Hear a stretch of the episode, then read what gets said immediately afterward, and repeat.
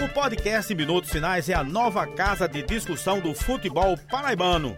Você pode ouvir onde e quando quiser. Basta ir no Spotify, Deezer, YouTube ou no site minutosfinais.com.br para ficar muito bem informado com as melhores opiniões sobre o futebol paraibano.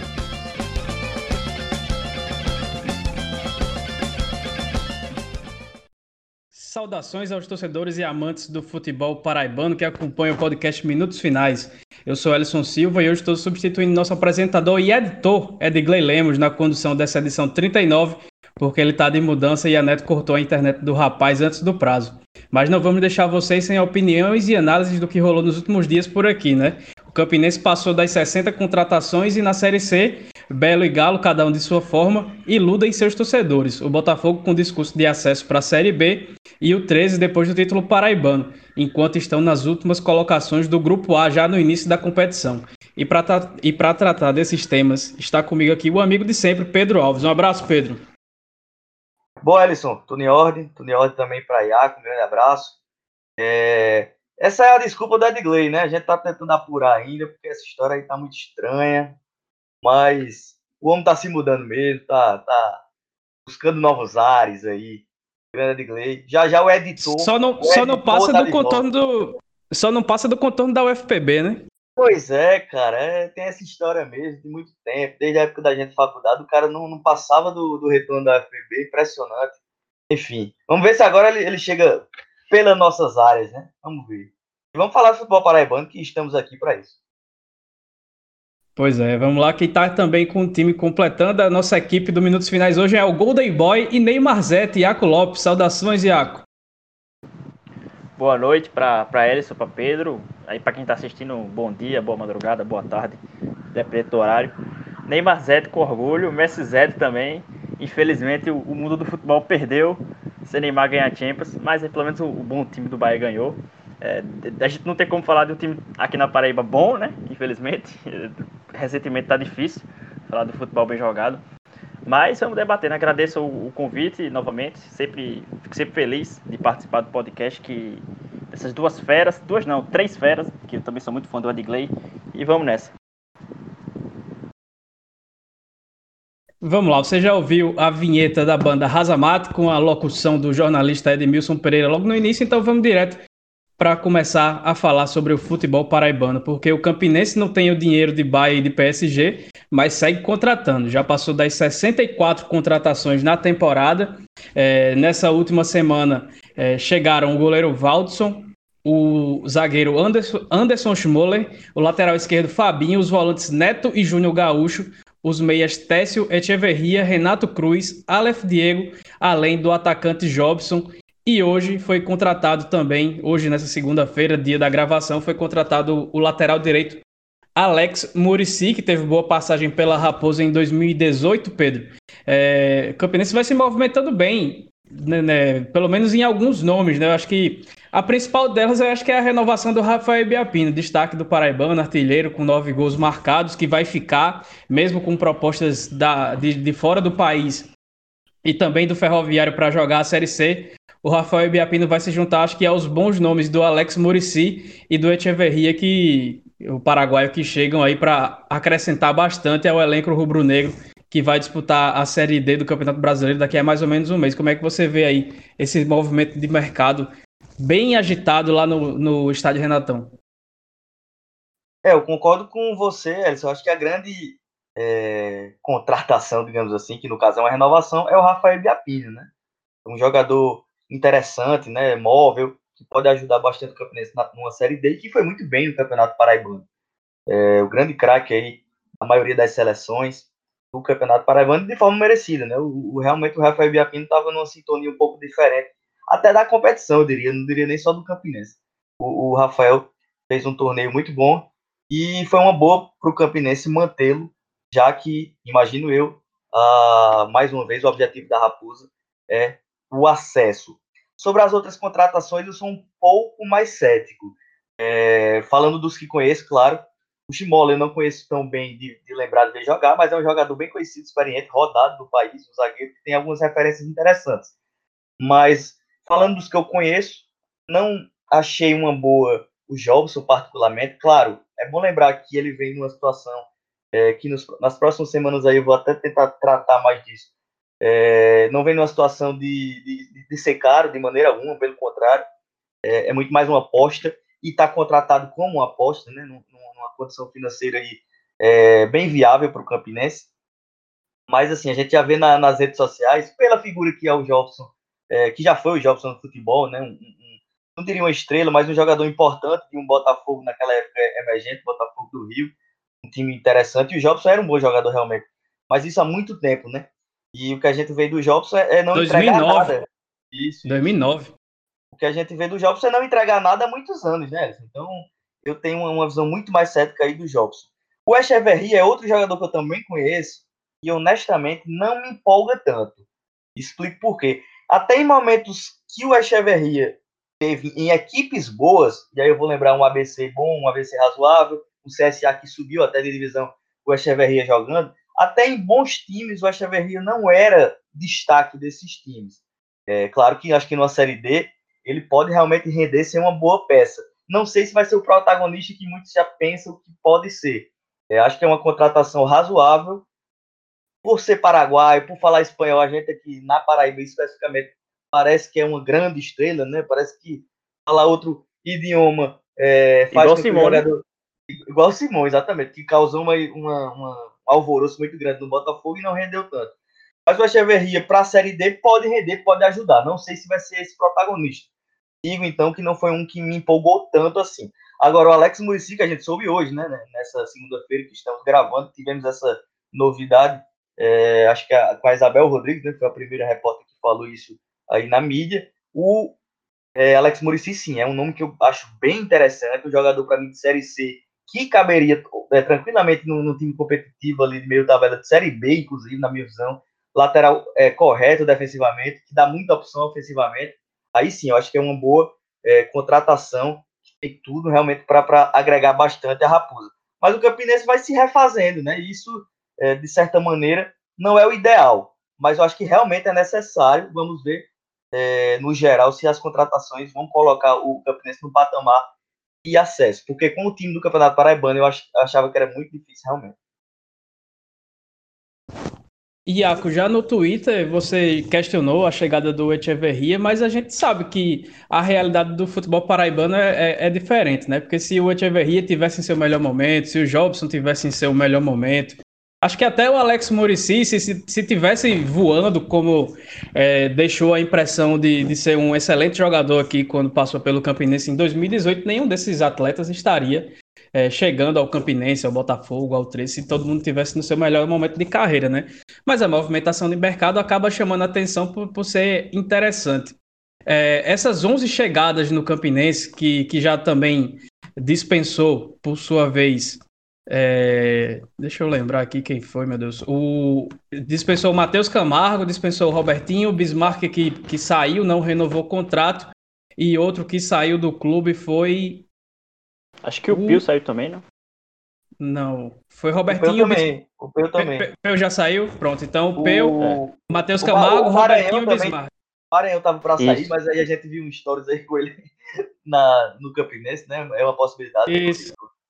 Isso, tem ah, mais alguns nomes devem deixar o Campinense, né? O Reinaldo Alagoano deve puxar essa barca, o, o próprio Alex Travasso, lateral direito, não se sabe se deve permanecer na Raposa. Você acha que a, a, essa movimentação do Campinense foi boa para. Está sendo boa, na verdade, né? Já passando de 64 contratações, mas ela está sendo boa para uma Série D que começa daqui a um tempo. E só ressaltando que o Givanildo Salles já começou a trabalhar com um grupo de jogadores na última semana, né? Então o time já começou a se preparar, fazer um planejamento um pouco mais, é, digamos assim, firme do que o que aconteceu na volta da, da paralisação pela, pela pandemia a pandemia não acabou, só parou o futebol, o futebol que já voltou. Mas como é que você vê essa movimentação do Campinense? Ó? Eu sigo uma linha bem parecida com a de Pedro. É, eu acho o Alex Muricy uma contratação muito boa. É, também acho a do Jobson uma aposta, mas uma aposta mesmo, assim, uma, uma roleta russa, que, que, pode dar muito certo, também pode dar muito errado. Assim como foi, por exemplo, em devidas proporções. É, o, o Fábio Júnior, que também foi uma aposta que, que totalmente aposta e que deu errado, acontece. É, o Echeverria, eu acho Echeverria, acho uma das melhores contratações do, do, do Campinense. Como eu até falei no, no Twitter e vou reforçar aqui, não é um, um, grande jogador, não é uma grande contratação, não vai ser a estrela da Série D, provavelmente. Pode até ser, mas não é, não é provável que isso aconteça. Mas eu acho que é um jogador interessante, visto o que o Campinense tinha antes.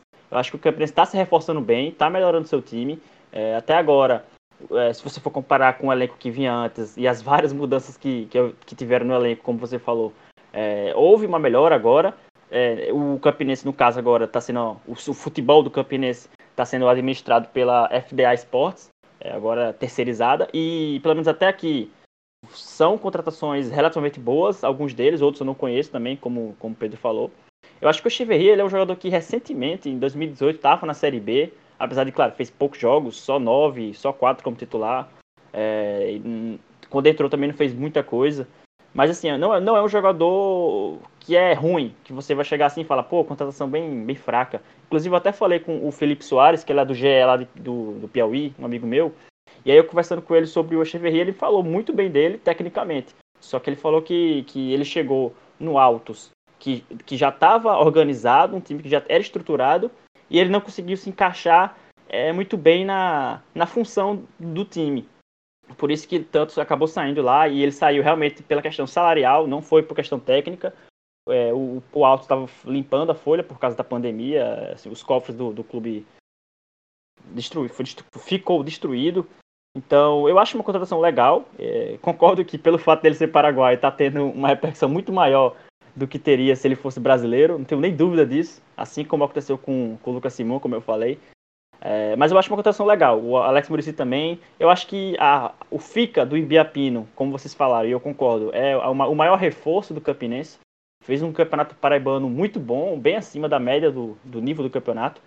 Então eu acho que para a Série D é, é, um time que, é, que por enquanto está se estruturando. Também trouxe um treinador bom, que é o Givorido Salles, que fez um trabalho legal, um Souza, bem interessante. Então assim, eu acho que, que é legal o que o, o, que o Campinense está formando. O Jobson, por exemplo, eu até postei no Twitter, ele não disputa uma Série A ou Série B desde 2014. Na época ele estava pelo Botafogo ainda. É, ele fez só oito jogos só, só seis como titular e não fez nenhum gol. Então, desde lá para cá, é, passou ano, ano sem jogar por causa de prisões, problemas extracampo. Enfim, é realmente uma aposta que eu acho muito difícil dar certo. Mas é um cara que vai, querendo ou não, trazer um respeito, marketing também. Os vídeos, inclusive, da apresentação ficaram muito legais. Dá até um, um parabéns para a equipe de comunicação do Campinense. Fez um trabalho muito legal né, nesse sentido. Então, assim, para finalizar isso, eu acho que são contratações boas comparado com o que o time já tinha e comparado com o nível da Série D. Eu acho que o Campinense está se reforçando bem, acima das minhas expectativas, inclusive. É, eu deu, deu destaque para a chegada do Técio, que foi, fez um campeonato paraibano bom pelo Bem lembrado, Souza. Eu esqueci dele fez um paraibano bom pelo, pela equipe do Souza, chega para o Campinense, acho que pode dar, é, pode ser um, um, reforço bem importante aí para essa disputa da, da, Série D pelo Campinense. Acho que mais do que o Echeverria e que o Jobson, acho que o movimento de buscar o teste lá no, no Souza foi algo bem bem, bem um, um, movimento bem feito aí pelo Campinense e também deixar é, os elogios à, à comunicação do Campinense, que não só por esse vídeo de Jobson, mas é, principalmente se você comparar com os dois rivais, 13 e, e, Botafogo, a comunicação do Campinense tem sido muito boa nesse período de pandemia, de, de paralisação, de, de que não está tendo coletivas, de não, que não está tendo coberturas ainda, né, é, presenciais nos treinamentos e nas atividades. É, o 13 fechadíssimo, o Botafogo bar, barrando perguntas da, das entrevistas, as, as perguntas que eles mesmos solicitam, enquanto o Campinense manda material, fornece fotos e, e faz as perguntas que que os setoristas enviam para uhum. seus entrevistados. Então, é, bola dentro aí para a equipe de comunicação da Raposa nessa paralisação. A gente que critica bastante a comunicação dos clubes aqui, é, aí é bom fazer questão de vir elogiar também quando, quando o trabalho é bem feito. Mas, começando a, aos vendedores de ilusões, é, o 13 enfrentou o Paysandu no sábado e perdeu por 1 a 0 Iaco, com o um gol do Nicolas, é, o gol de cabeça, o cruzamento lá da intermediária, que parecia que foi só um chutão dentro da área, mas que ele se aproveitou, apareceu nas costas de Breno Calixto, que falhou na marcação, não, não viu o atacante chegando é, por trás dele e acabou cabeceando e fazendo o único gol da partida. O 13 que teve o, o Alexandre Santana expulso, na, mais ou menos na metade ali do segundo tempo, né? E acabou sofrendo o gol depois disso. Mas é mais um jogo em que o 13 mostra ser aquele time que não, que não era. Aquele time que era, com exceção do, do segundo jogo da semifinal do Paraibano contra o Botafogo e do primeiro jogo da final contra o Campinense, né? Um time que tem muita dificuldade de criação. Acho que teve um chute do Léo Pereira no começo do jogo que o goleiro do Paysandu fez uma boa defesa e depois não criou mais nenhuma chance tão aguda de perigo. Tanto que o, o, o Paulo Wanzeler, que é o goleiro que assumiu a vaga do Jefferson por uma escolha técnica do, do, do Moacir Júnior, fez pelo menos duas ou três boas intervenções e, e, e, foi um dos destaques ainda do 13, mesmo com a derrota. É só rapidinho para colocar a pimentinha aí pro Iaco também. Por mais que o Paulo tenha ido bem, né? Que realmente foi, mas que invenção foi essa de tirar o Jefferson? Hein? Por escolha técnica? Essa eu não entendi, não. É, eu também fiquei com a mesma dúvida. E o Paulo, ele é lá do Pará, né? Então, até circularam aí na, nas redes sociais se não tinha sido alguma homenagem a ele por ser paraense. Enfim, achei bem curioso. Até porque o Jefferson fez um campeonato paraibano muito bom. Eu até coloquei na minha seleção do campeonato e eu vi que várias outras pessoas também colocaram o Jefferson na seleção do campeonato. Então, realmente, não entendi. Não entendi mesmo essa substituição, entre aspas, técnica. Mas, e aí já, é... entra, já entra uma das críticas à comunicação, né? Porque eles. Exato. A, comunicação 3 poderia explicar se ele está sentindo alguma coisa, está cansado pelo ritmo de jogo, qual foi a, o critério que o Moacir Júnior. Exato. E aí, é, antes de entrar nas explicações é, táticas mesmo, de, de, como foi sobre o jogo, o 13 nesse momento é o lanterna né, da, da Série C. Dois jogos, duas derrotas. Claro, tem um jogo a menos. É, o Imperatriz, nesse momento que a gente está gravando, está empatando, então está ficando com um ponto. O 13 é o único clube que, por enquanto, não pontuou nenhuma vez. E aí é curioso porque o 13 fez duas partidas legais, duas partidas boas. Não foram terra arrasada, não foi nenhuma maravilha também, obviamente, tanto que perdeu. Mas foram partidas legais, bem conscientes, bem organizadas. É, as duas fora de casa, longe do, do Amigão ou do PV. É, são campos que, que os jogadores não estão acostumados a jogar. E então, assim, é, é meio complicado para o clima do 13, que veio de um título paraibano, um título que não acontecia há muito tempo, um título que foi com, com altos e baixos, é, com aquela virada sobre o Botafogo incrível, é, um título em cima do maior rival. Então, é, é, é realmente jogaram água no chope do 13. E o pior de tudo é porque não, não é que o 13 estava jogando muito mal. O 13 fez um, um, primeiro tempo bem consciente contra o Paysandu. Eu diria até que melhor que o Paysandu no primeiro tempo. Teve essa jogada do Léo Pereira, o chute, foi a melhor chance, apesar de ter sido chute fora, mas tem, chegou ainda com o Thales, o Nilson Júnior chegou cabeceando na área e, melhor de tudo para mim, o Paysandu não teve chances no primeiro tempo, praticamente. O Paysandu não conseguia criar nada. E aí é, é tanto uma incapacidade técnica do Paysandu quanto um mérito defensivo do 13, que ultimamente tem, tem uma defesa forte. Só que no segundo tempo é, mudou muito isso. O Paysandu começou a explorar as laterais do 13, a, a lateral esquerda do 13, que está muito bem é, utilizada pelo Gilmar, mas ele é um, um, lateral que avança muito, que deixa muito espaço nas costas. E os, a dupla de zaga do 13, principalmente o Breno Calixto, mas o Nilson Júnior também, não, não, não é uma dupla muito rápida, muito veloz e às vezes no contra-ataque e acaba sobrando espaços né, nessas áreas. E foi assim que o, o Paysandu começou a explorar no segundo tempo. No primeiro tempo, o 13 foi melhor, mas no segundo tudo virou. E aí quem fez o gol foi o Paysandu com uma bela cabeçada do Nicolas. Eu até falei muito bem dele lá na, na live do Voz da Torcida depois do jogo.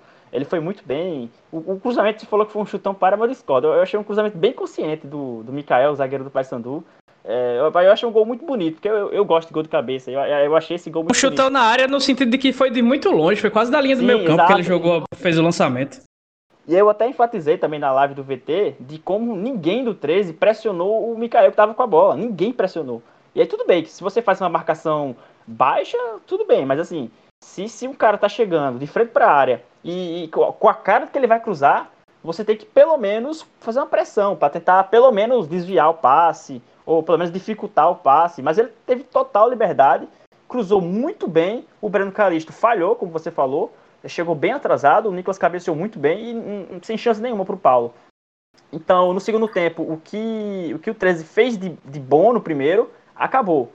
E aí é mais uma derrota para o 13. No, no, primeiro jogo não teve o Moacir, E, e, mas eu não, não, vi isso como muito problema. O 13 fez uma partida também bem consciente. É, é o que eu digo, o 13 está fazendo partidas organizadas. O time está conseguindo fazer o que pretende em campo. A sua proposta de jogo é essa. É, você vai se segurar um pouco atrás, vai explorar os contra-ataques com transições rápidas. Assim. É, é, é o que o time está fazendo. E aí não, tem certo e errado no futebol, né? Mas deu errado, tá dando errado. Dois jogos, duas derrotas, e aí, como a gente sempre fala, Campeonato Paraibano não é parâmetro para a Série C.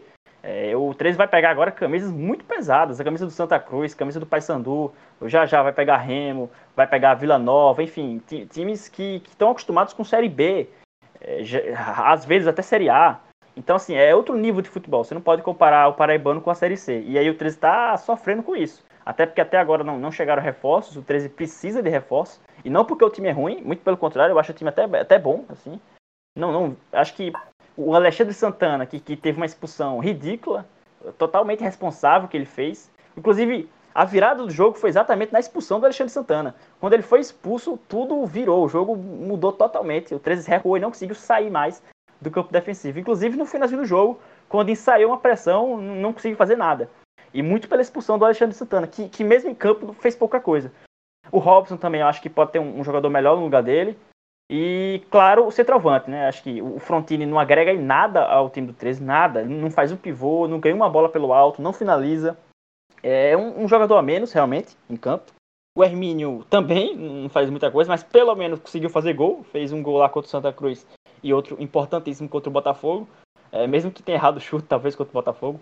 Mas, enfim, é, o 13 precisa de reforços. É, eu acho que a comissão técnica do 13 está fazendo um trabalho legal, longe do ideal. Não é o time que está jogando o melhor futebol da Série C, tanto que é o Lanterna né, da Série C. Mas, assim, eu vejo uma evolução no 13 desde a chegada do Moacir. Isso eu acho legal. É, não, não, acho que seja terra, terra arrasada, não. O, o, o 13, ele, é, de fato, acho que essa expulsão do, do Alexandre foi até infantil, né? Não tem nem muito o que reclamar é, eu nem vi maldade de maneira alguma, mas ele, ele foi muito imprudente né, na jogada. E acabou. Eu é, achei, eu só para pontuar, só para pontuar, eu achei a expulsão um pouco exagerada. Não absurda, mas achei um pouco exagerada. Uhum. Mas pode seguir. Ah, eu achei merecidíssima. Eu, eu, ia até comentar que eu ia, realmente já ia terminar com isso, dizendo que estava meio no cartão laranja ali, né? Que é, talvez poderia segurar, alguns segurariam, mas assim, também não acho nada, nenhum absurdo. Até porque botar moral num, num tipo de jogada como essa é uma coisa que, que pode ser bem optada aí pelo, pelo juiz para que isso não ocorra mais violência na partida. Mas não vi de maneira alguma é, um dolo, né? Uma, vontade de machucar o atleta. Só mesmo imprudência aí do, do Alexandre, que realmente subiu demais e aquilo machuca pra caramba ali na, na, na altura da coxa com as travas. Então, vacilo muito grande. A questão do, do 13, Iaco e Ellison, que eu vejo que o 13 ele, ele tá num, num, Claro, é limitado, como vocês falaram, precisa de reforços, como eu também venho falando, mas se vê no que tem, uma equipe que flerta muito mais com o resultado positivo, está muito mais próximo disso acontecer. Em alguns detalhes, tanto no jogo contra o Santa Cruz como no jogo contra o Paysandu, acabou que o detalhe favoreceu o adversário, né? É, claro, uma coisa que não é detalhe é o vacilo do Alexandre Santana. Em relação a jogo jogado, tanto contra o Santa como contra o Paysandu, é, o, o 13 se vê que ele, ele parece ser mais competitivo se a gente for comparar com o Botafogo, outro time da Série C, outro time paraibano da Série C. Então, o 13, claro, a, a, partir de agora ele não tem mais o que. Isso é, isso é muito bonito dizer, mas aí ele não pode mais só flertar com, a, com, a, com o empate, com a pontuação da, da, vitória. Ele tem que conseguir os resultados, porque é, já basta é, ter paquerado bastante e não conseguir o resultado. A partir de agora, o Galo da Balvorema, que hoje não tem nenhum ponto, precisa realmente conseguir é, os três pontos nas vitórias e, enfim, alguns empates também para poder pontuar. O fato é que o Galo da Borborema está com um, um, um, um, trabalho assim, um pouco mais na frente do que o, o rival paraibano Botafogo, que a gente vai falar depois. Mas, como eu disse, o 3 precisa urgentemente começar a pontuar. Afinal, a Série C não é quem, tá, quem joga mais bonito, né? Quem pontua, quem copa as partidas. E o Galo está precisando disso. O 13 tem uma equipe vinda do campeonato, campeonato paraibano um pouco mais estruturada e organizada e diferente do Botafogo que está se reformulando. O 13 com alguns reforços que já devem começar a chegar nessa semana vai ter condições de competir um pouco melhor. Afinal já tem uma estrutura pronta. É, e o cenário desse início de Série C são só dois jogos, obviamente. Tá, tá cedo, mas a gente sabe que a Série C não tem essa de estar tá cedo, né? Porque foi assim no ano passado. Perdeu para Santa Cruz com os gols no finalzinho, reclamando de arbitragem. Depois foi tropeçando aqui, tropeçando acolá. Chegou na sexta rodada, se não me engano, sem conseguir uma vitória sequer e acabou brigando até o fim contra o rebaixamento que escapou na última rodada. Mas Ué, ontem. Oi. Que a Série C ela, ela só tem o tá cedo e o reta final, né? Ela não Exato. tem um termo, né? Exato. E sempre com a, a, diferença de pontos entre o G4 e o rebaixamento muito, muito pequeno. Mas, enfim, o começo de, de Série C do 13 parece, lembra muito a do ano passado, nesse, logo nesse iníciozinho, né? Então, é, é, bom que o 13 não vá cair no mesmo conto de que não, a gente tá jogando bem, em algum momento a bola vai entrar, a gente vai recuperar. O importante é agora, já começando contra o Ferroviário no próximo domingo, é, o Ferroviário que ganhou é, por 4 a 0 nessa rodada da equipe do Vila Nova, vem empolgado, mas o 13 já no próximo domingo no Amigão precisa de um resultado positivo para sair aí dessa. que vai encerrar essa, essa rodada na lanterna desse grupo A. E então o 13 precisa. Eu, eu ontem na, na no pós-jogo do VT, no, no, no segue-jogo, depois do, do, de Belo e Santa Cruz, que a gente vai falar daqui a alguns instantes, eu falei que o Botafogo e o 13 devem brigar. Nesse momento, a briga dos dois é contra o rebaixamento. O 13, muito por causa do elenco curto e desses tropeços iniciais, mas com estrutura boa para melhorar caso cheguem alguns reforços pontuais. É, no caso do ataque e também do, do volante do Robson, como o Iaco bem falou, além de alguns outros que também cabe de buscar jogadores que cheguem para resolver. Acho que no, no, lugar do Thales pode chegar alguém para jogar um pouco melhor. No lugar do Alexandre Santana mesmo também pode chegar um meio-campista um pouco mais criativo. Mas enfim. Precisa Mas de reforço. ali, Alisson, fica, fica ah. aquela esperança do próprio Ceará, né? De uma, de uma solução Isso. dentro do time, né? Mas as outras eu concordo plenamente. Principalmente, velho, um meio-campo mais articulador, mais definidor é, para jogar com o Douglas Lima. Eu acho esse Alexandre uma boa opção, mas para o banco e aí um centroavante, Sim. né? O, o, o 13 tem um problema de, de, de alguém bom ali para definir. Tá faltando o Eduardo. Tá faltando o Eduardo desse time de 2020. Eduardo que ficou livre, inclusive, semana passada e rescindiu com o River do Piauí, tá solto aí pelo mercado. Quem sabe a diretoria do 13 que se não ficou o sabendo Eduardo, aí pode ir atrás. Exatamente. Então acho que, enfim, aí a briga no rebaixamento do 13, para mim, nesse momento, é por conta do elenco curto e dos tropeços iniciais. Mesmo jogando não fazendo partidas tão ruins. O Botafogo não, o Botafogo vai se tá se reestruturando. Tem uma equipe que no papel não é ruim, mas que não mostrou absolutamente nada, 0-0-0 no ano inteiro. E, e que está em reformulação em meio à eleição que está chegando, em meio à crise política, em meio às finanças não tão bem como em, em meses anteriores. Então os times têm que abrir os olhos aí para não achar que a, a, que a análise é precipitada e acabar ficando tarde demais lá na frente para ir buscar aí não só é, a, a, classificação, né, mas pelo menos fazer um campeonato decente que não corra risco de, como o 13 aconteceu no ano passado, de escapar só na última rodada. Mas Agora a gente passa para outro jogo, né? Porque o Botafogo perdeu para o Santa Cruz por 2 a 1 jogando no Almeidão. Mais uma péssima partida do time da Maravilha do Contorno. Entra técnico, sai técnico, entra jogador, entra, sai jogador. E o time não consegue fazer uma boa partida em 2020. Dessa vez teve um bom momento no começo do segundo tempo, Pedro, contra é, quando o Lohan teve uma oportunidade de até de, de virar o jogo por volta dos 15, 20 minutos. E acabou que logo no lance seguinte, na imagem que está circulando as redes sociais, acabou com você elogiando a postura do Botafogo e no lance seguinte teve o gol do Santa Cruz que acabou decretando a primeira derrota de Rogério Zimmermann à frente do time da Maravilha Passei a minha zica, viu? não, nada disso, não vi com essa vazia Passei, é, passei. Mas é verdade, naquele momento, acho que foi. Até eu fiz a análise hoje no Globo Esporte, né? Falando um pouco disso, né? Botafogo não evolui, é controlado pelo Santa Cruz e só jogou 15 minutos mais ou menos, né? Jogou bem, digamos, é, aceitavelmente. E foi justamente nesse momento, né? Que você falou ali no depois dos 5 minutos do segundo tempo até os 20, mais ou menos. E foi onde o Botafogo realmente criou algumas boas chances, até claras, né? Bem claras mesmo, duas delas pelo menos. Kevin perdeu um gol que não pode perder. O Lohan, numa finalização bem difícil, é, conseguiu uma excelente definição e quase que a bola entra. É, então, estou começando pelo, pelo final, digamos, que é o segundo tempo. E foi só esse momento aí mesmo que o Botafogo ofendeu o Santa Cruz. O Santa, no primeiro tempo, foi, foi é, dono do jogo, né? Não dá para dizer que fez uma grande partida, mas foi claramente o melhor do, do, da, da, partida no primeiro tempo. É, conseguiu botar a bola no chão, teve muito mais a bola, e aí parece até que o Botafogo realmente deu essa bola, uma perspectiva, imagino, de dar a bola e tentar é, jogar em transição.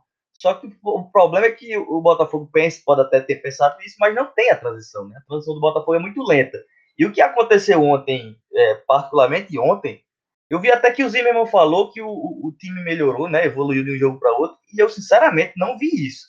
Ontem a gente viu um, um, primeiro tempo do Botafogo sem saber o que fazer com a bola.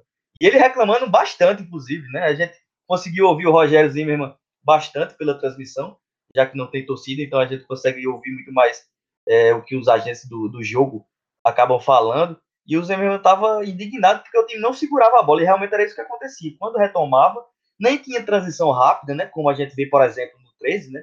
Tem uma transição um pouco mais organizada e bem mais veloz. E o Botafogo nem tinha isso. E apelava para a ligação direta, tentar jogar a bola no Lohan e, e, e, o Santa Cruz logo retomava e organizava o seu ataque. E nessas organizações o Santa chegou ali mais ou menos cinco vezes e, e algumas bem claras. Logo no início conseguiu fazer gol de bola parada.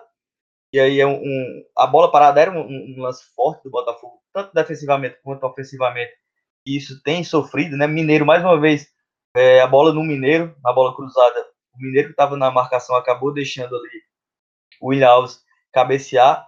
Acho que uma bola que também talvez pudesse ser do goleiro, né? O Samuel que acabou entrando no lugar do Felipe, que recebeu a notícia na sexta-feira que não jogaria porque foi julgado pelaquela questão lá, aquele xingamento é, na partida contra o Bahia, na Copa do Nordeste. Pegou dois jogos de gancho, já cumpriu esse, vai cumprir contra a Jacuipense e o Samuel, na minha visão, meio que notadamente ali sem ritmo, né, que é natural, não foi o culpado da derrota de maneira alguma, mas também não não conseguiu fazer uma boa partida e acho que deu uma leve falha aí nesse primeiro gol.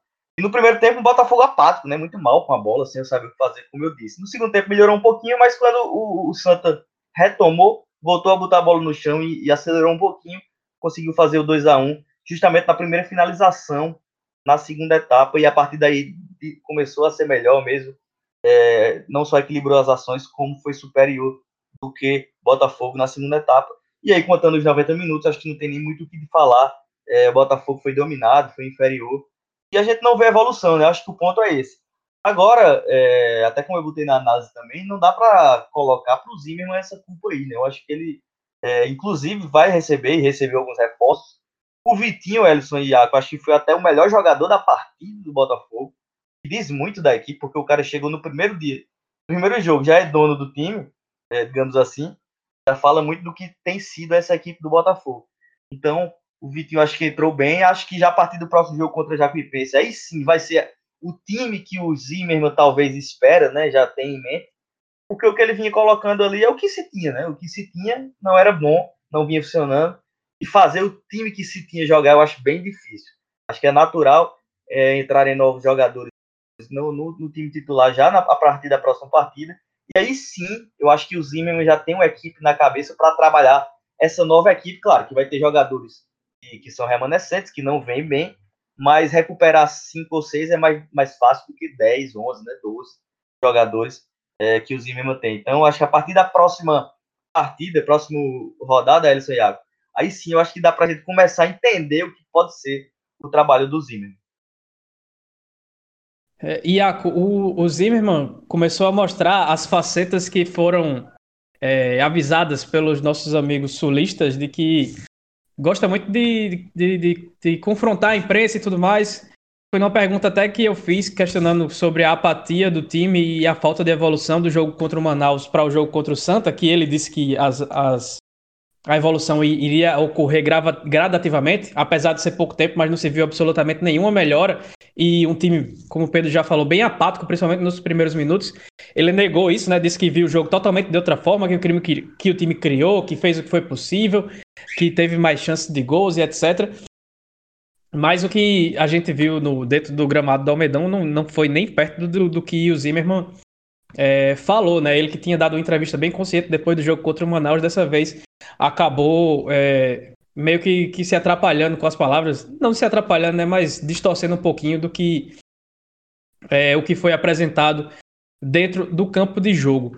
É, mas você também está tá nessa linha de Pedro, que, que viu um time que não mostrou nada de, de repertório a mais, e aí eu vou destacar alguns pontos é, para você também é, abordar na sua análise, né? Que foi a, a, a, escalação do Juninho como meia aberto na direita, coisa que ele fazia logo no começo de, de, de sua, de sua terceira passagem pelo Belo, quando o Pisa escalava ele nessa nessa função ali em 2018, no time que chegou perto de conquistar o acesso.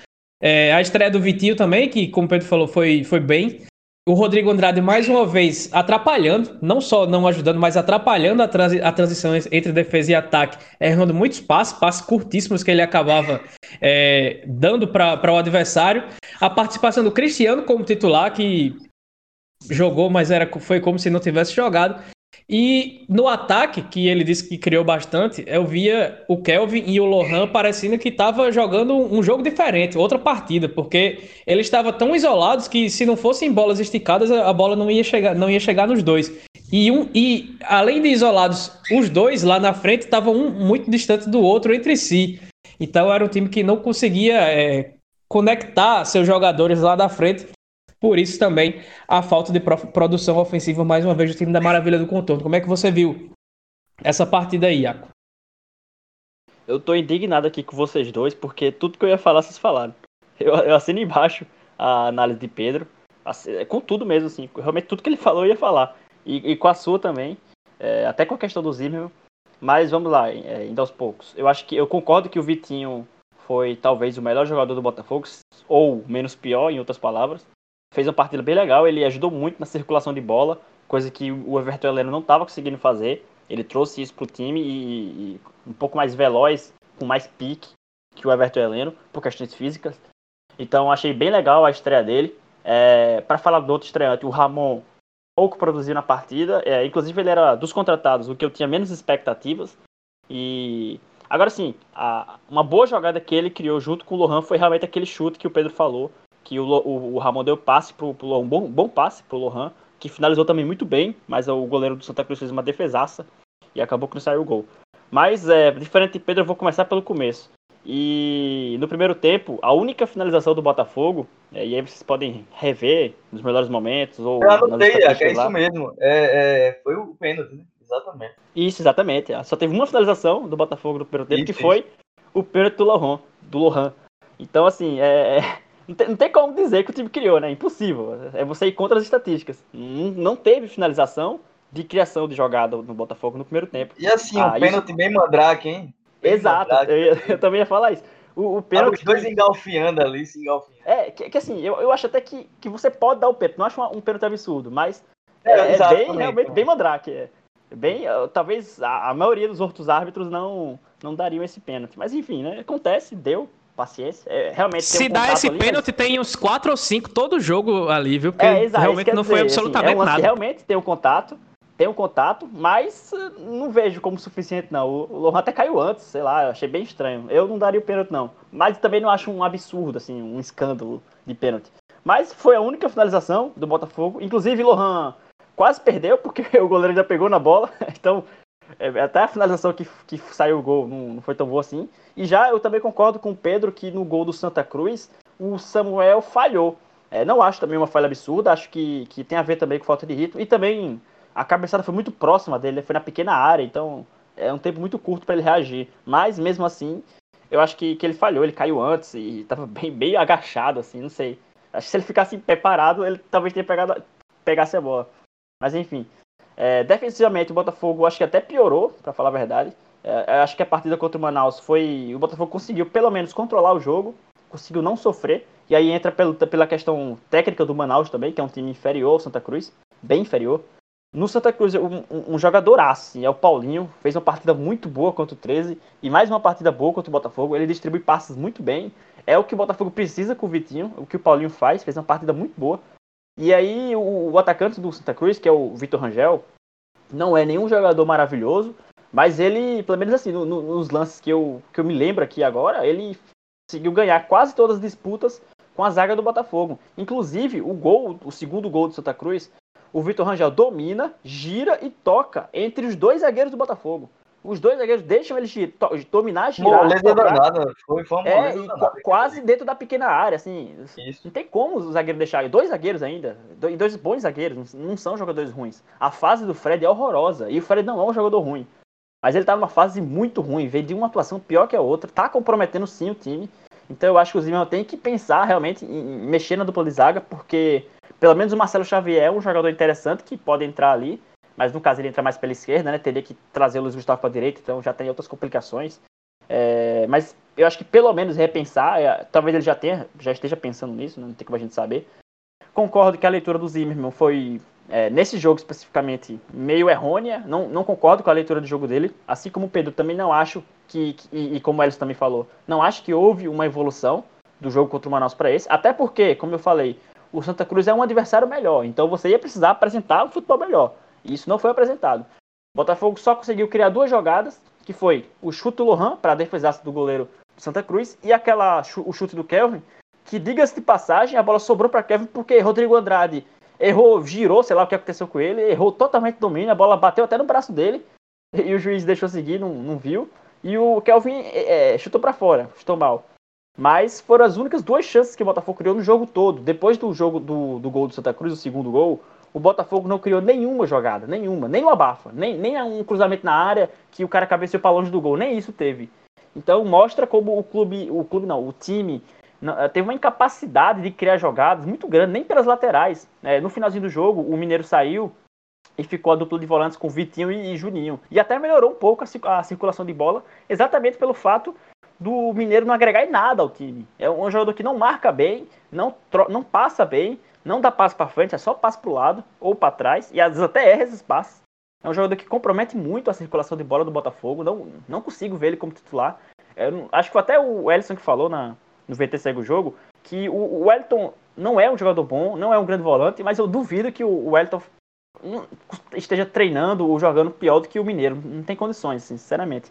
E eu, eu nem gosto de ficar queimando o jogador, não, mas o, o Mineiro tem um, um, um ranço, o estilo de jogo dele que eu não consigo não, não falar. Mas é isso, o time não evoluiu é, de um jogo para o outro e acho totalmente normal, preciso deixar isso claro, é totalmente normal. É, a, a, cultura do futebol brasileiro, né, e também a crise do Botafogo impulsiona isso, mas é, um trabalho de um técnico não acontece de um dia para o outro. O Moacir já está no 13 há uns 7 meses, mais ou menos. É, então, assim, vai ser demorado, vai ser gradual, vai ser jogo a jogo. Ele vai ter agora uma semana de treino para poder é, melhorar o seu time. É, então, ele precisa melhorar, de fato. E eu acho que a chegada do, dos reforços, que, por exemplo, o Igor Leite entrou no segundo tempo, não conseguiu fazer nada, mas também jogou menos de 15 minutos. É, o Ramon também jogou pouco, o Vitinho, que foi o único que jogou o jogo todo. O Marcos Martins nem jogou, porque não está regularizado ainda. É, ele ainda não foi, não quebrou o contrato com o seu, seu time, o São Bento. Então ainda não, não, jogou. Ele eu acho que vai ser um reforço legal para lateral direita. Eu acho ele melhor que o Kelton. Acho que agrega mais. Acho que cruza melhor também. E ficou claro que o, o, trabalho, o time do Zimmermann é, cruza muitas bolas na área, é, exatamente para usar o centroavante, que no caso, por enquanto, está sendo o Lohan, e, e, que a, principal característica do Lohan é exatamente o cabeceio. Né? Nem é um jogador que finaliza tão bem com, com os pés, ele, mas ele cabeceia muito bem. E, mas para isso a gente, você precisa ter cruzamentos bons. E por enquanto, no jogo, não, não teve nenhum cruzamento bom. Nenhum. O Botafogo, os laterais do Botafogo não acertaram nenhum cruzamento. E aí a gente fala na mais uma partida horrorosa do Cristiano, e, e para falar em partida horrorosa, o Rodrigo Andrade também segue errando passes curtos, errando passes fáceis. É, não acho jogador ruim, mas a temporada dele no Botafogo até agora, no geral, é muito fraca. Muito fraca. E bem abaixo de um camisa 10. Tem tudo para o Igor Leite assumir essa posição dele. Agora, se vai assumir ou não é questão do nível técnico do Igor Leite. Né? A gente tem que ver como é que ele vai chegar. Eu acho que é um jogador interessante, que pode agregar o time, Acho que as características dele é, ajudam esse jogo de transição do Zimmermann. Acho que encaixa bem, assim como o Vitinho encaixou bem. É, foram contratações pensadas. E aí que, que a gente vê quando um time tem um trabalho profissional, com, com no caso do, do Edgar, um executivo de futebol, procurando jogador, pesquisando no mercado. Você tem jogadores que encaixam com o seu elenco, que encaixam com o seu estilo de jogo. E não você contrata jogadores adoidados porque ele estava ali em Recife e aí você chamou ele para jantar, ofereceu a proposta para ele e aí deu certo ou então porque o, o jogador estava saindo lá de um time do Chile, achou que foi uma oportunidade de mercado legal e trouxe ele sem o aval do treinador. E isso não é futebol profissional, isso é, é amadorismo de, da diretoria. Agora não, é, isso está mudando um pouco. Acho que as contratações foram um pouco mais pensadas, um pouco mais é, inteligentes mesmo, diria. Então, acho que tem uma perspectiva de mudança no Botafogo boa. Eu acho que tem muito nível para você melhorar. E eu acho que as pessoas que estão hoje lá, tanto os jogadores quanto a comissão técnica, técnica têm totais capacidades de fazer esse time jogar melhor, mas por enquanto, pelo que a gente está vendo na realidade, muito abaixo do ideal, muito fraco. E se não melhorar, vai brigar para não cair, como já está brigando na realidade, né? São são três rodadas com um ponto só. É, como até o Iago Sarim colocou no Twitter dele, é o pior começo do Botafogo em Série C desde que subiu da, da D. Então é, é, muito ruim o começo do Botafogo. E se não ganhar na, pela quarta rodada contra a Jacuipense, e aí é um problema que é um jogo lá em Pituaçu, fora de casa, não, não é fácil jogar lá. É, e o Jacuipense tem se mostrado um time organizado, não muito bom tecnicamente, mas bem organizado. É, fez uma partida bem, bem legal contra o Manaus no, no último jogo. Então, assim, o Botafogo precisa urgentemente melhorar. É questão de obrigação, não é nem. Eu, eu sou muito defensor da, do tempo, de dar tempo aos treinadores, mas no caso do Zimmermann, ele assumiu essa bronca e, querendo ou não, ele tem que dar resultado para ontem, porque se não der, o Botafogo vai cair. E se o Botafogo cair, a, o financeiro já era, meu amigo, já era. Com um elenco caro como esse, é complicado manter. Pedro, para a gente arrematar, o Botafogo pega o, a Jacuipense, o Jacuipense em Pituaçu, como o Iaco falou, já na sexta-feira. O Botafogo tem uma semana mais curta de treino, né? Vai treinou, se representou hoje nessa segunda, vai treinar na terça e na quarta de manhã já viaja para a Bahia, é, onde vai enfrentar para Salvador, onde vai jogar na, na sexta-feira à noite pela quarta rodada da Série C. E falando no Zimmermann, é, ele falou, ele declarou, né, depois do, da, da partida, que entendia a situação dos jogadores terem dificuldades de criar e de, de se postar em campo por conta da situação de toda a má fase que, que a equipe vive dentro de campo e, e fora dela. É, disse que elogiou, inclusive, a reação que o time teve, que ele viu né, no, no jogo, é, em meio a essas circunstâncias. Então já admito que existe um trabalho psicológico que deve ser feito, mas a gente conhece uh, os bastidores ali dessa diretoria e da maravilha do contorno. E que jamais um, um profissional de psicologia será contratado para tentar ajudar o clube a trabalhar essa situação com os jogadores. No máximo, vou chamar um coach, por exemplo, para tentar dizer que toda, toda desgraça é oportunidade para ganhar dinheiro ou coisa do tipo. E, e, a outra situação é que o Iaco falou em jantar, em almoço em Recife, né? O Léo Moro voltou a, a, treinar com seus companheiros nessa segunda-feira, né? É, como é que você, você tem alguma informação aí sobre alguma previsão do Léo Moura jogar? E como é que você acha que está sendo realmente esse trabalho do, do Botafogo de, de ter um, uma. Que, que dá uma melhora imediata no futebol com tanto, em meio a tanta fase ruim, com tanta coisa complicada acontecendo por lá na Maravilha do Contorno. Pois é, né? Eu, eu acho difícil. É... É, é, é eu concordo assim, com, com o Zima nesse sentido, que é difícil realmente você, dentro de toda uma pressão, de uma falta de confiança, a gente sabe que futebol é isso, né? Não é só o talento, tem, tem momentos que bons jogadores realmente não rendem porque a, a circunstância, a conjuntura não, não contribui. E aí, é por isso que eu, eu vejo assim, uma, uma margem de, de, de melhora ser, ser algo bem difícil. Como eu falei, fazendo uma comparação, eu faço sempre isso porque estão na, na mesma série e, em tese, tem sempre as mesmas pretensões. Até porque é a mesma realidade, ou quase próxima. No caso de 13 Botafogo.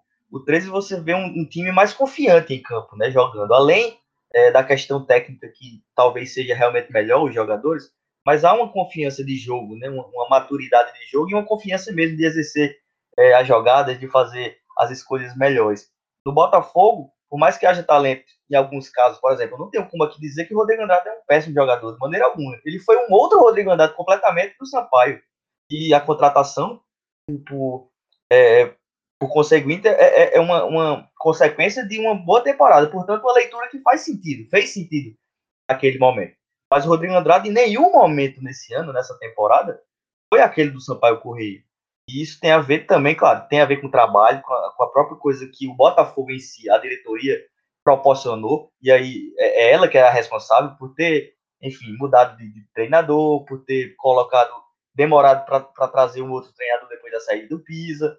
É, enfim, foi uma interrupção do trabalho, várias, várias interrupções de trabalho.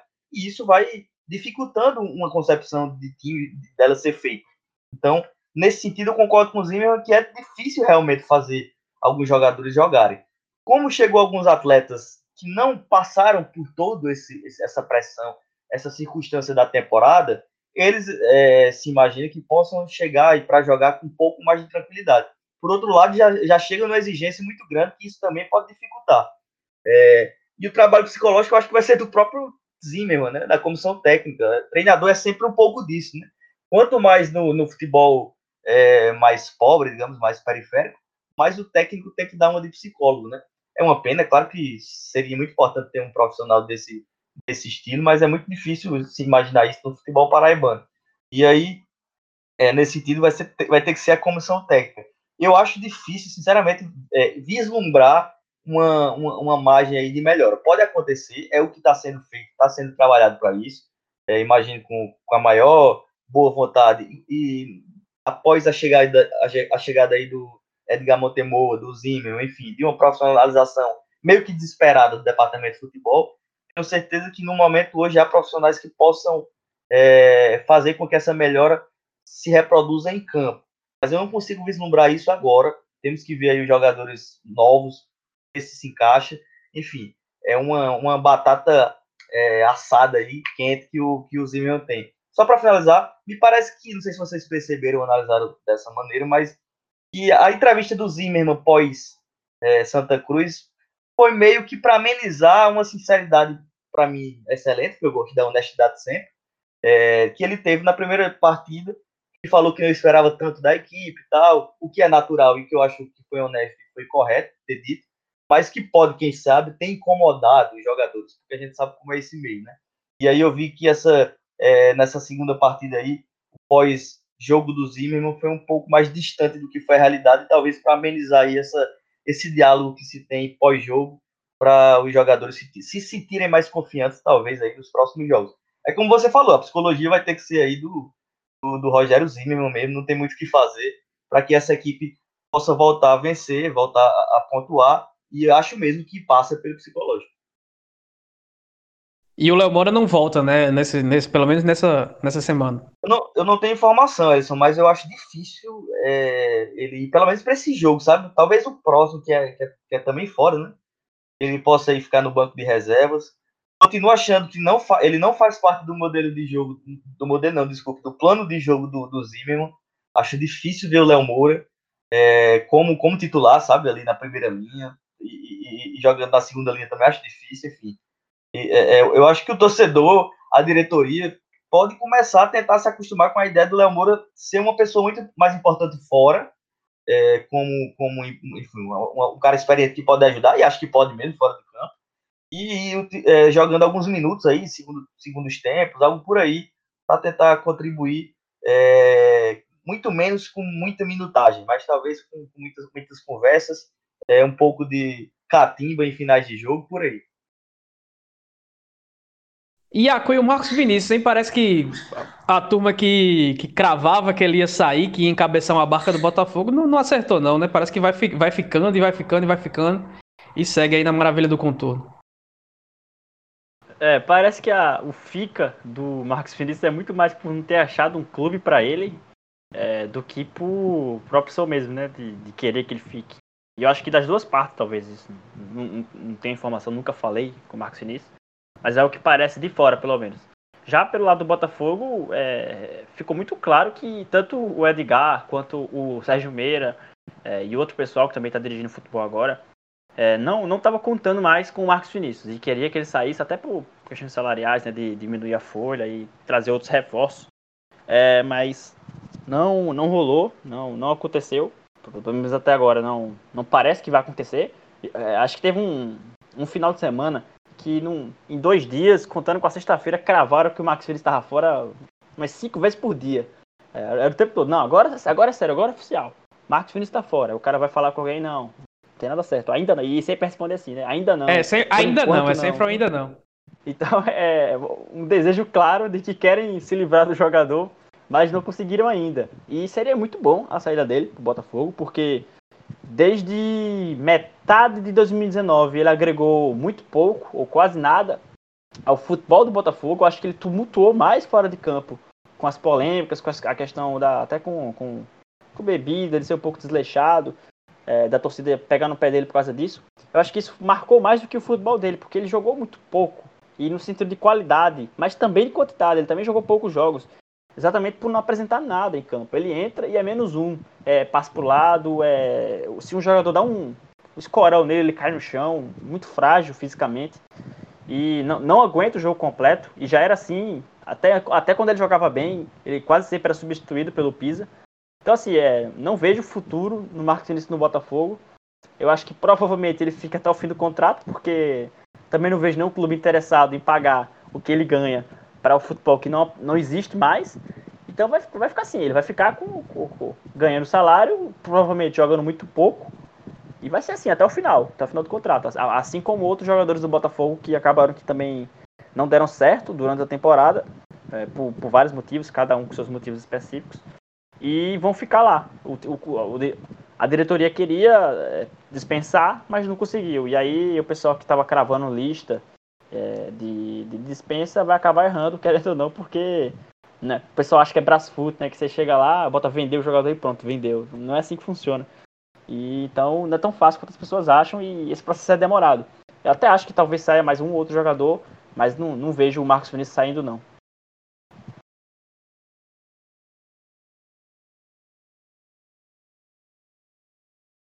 Pois é, então acho que a gente já matou todos os assuntos aí dessa semana, né, do, do Minuto Se alguém tem mais alguma coisa a acrescentar para esse episódio 39?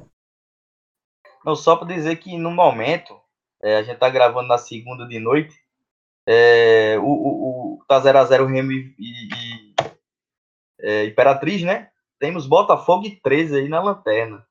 Enfim, só palavras aí de torcer para três Botafogo poderem permanecer, né? Pelo amor de Deus, porque Série D, todo mundo na Série D, imagina que problema seria, né?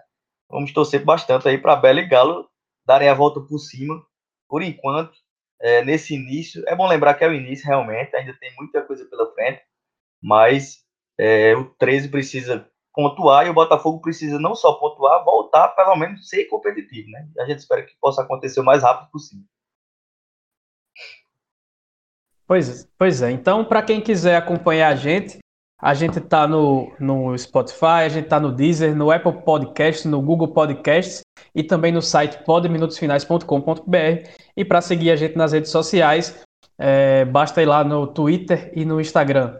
É, minutos underline finais e também no facebook.com barra podminutosfinais. Valeu, Iaco, mais uma vez pela participação. Valeu, agradeço demais o, o convite e sempre que precisar estou à disposição. Valeu, Pedro. Valeu, Alisson. Até a próxima. Pois é, compartilhe aí com os amigos, faça esse podcast rodar, porque é, conteúdo sobre futebol paraibano não é das coisas mais fáceis de se achar aí pela internet, não. Então, todo mundo que ouviu até o final, um abraço.